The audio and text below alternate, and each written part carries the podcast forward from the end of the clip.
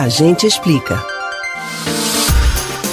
Dia após dia, temos acompanhado a divulgação dos índices da Covid-19 no estado e no país. Cada vez que vemos uma redução nos números de contágio e de morte, cresce a esperança de que o fim da pandemia esteja se aproximando. Mas nem todo mundo entende completamente os dados publicados. O nosso ouvinte Jorge, do bairro do Ipsep, tem uma dúvida.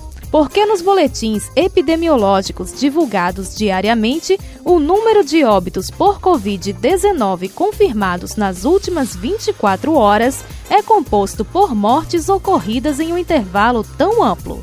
A gente explica.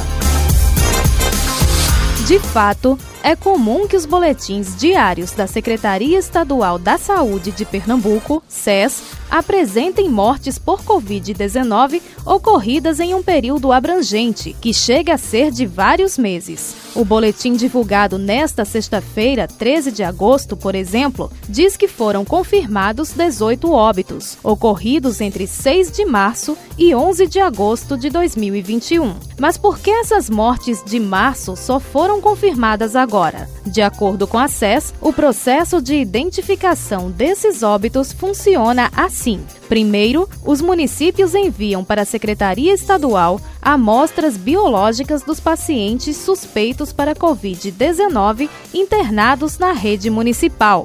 O Laboratório Central de Saúde Pública de Pernambuco, LACEN, e outros laboratórios parceiros fazem a análise do material para investigar infecção pelo novo coronavírus.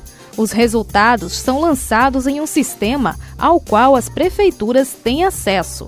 Quando os pacientes infectados morrem, os municípios cruzam os dados e registram no sistema os óbitos por Covid-19. De acordo com a SES, a liberação dos resultados pelo Estado vem sendo feita entre 24 e 72 horas após a entrada no laboratório, principalmente quando são relacionados aos casos graves e óbitos. Ainda segundo a Secretaria Estadual, algumas vezes os municípios demoram para informar no sistema as mortes confirmadas por Covid, gerando atraso na divulgação.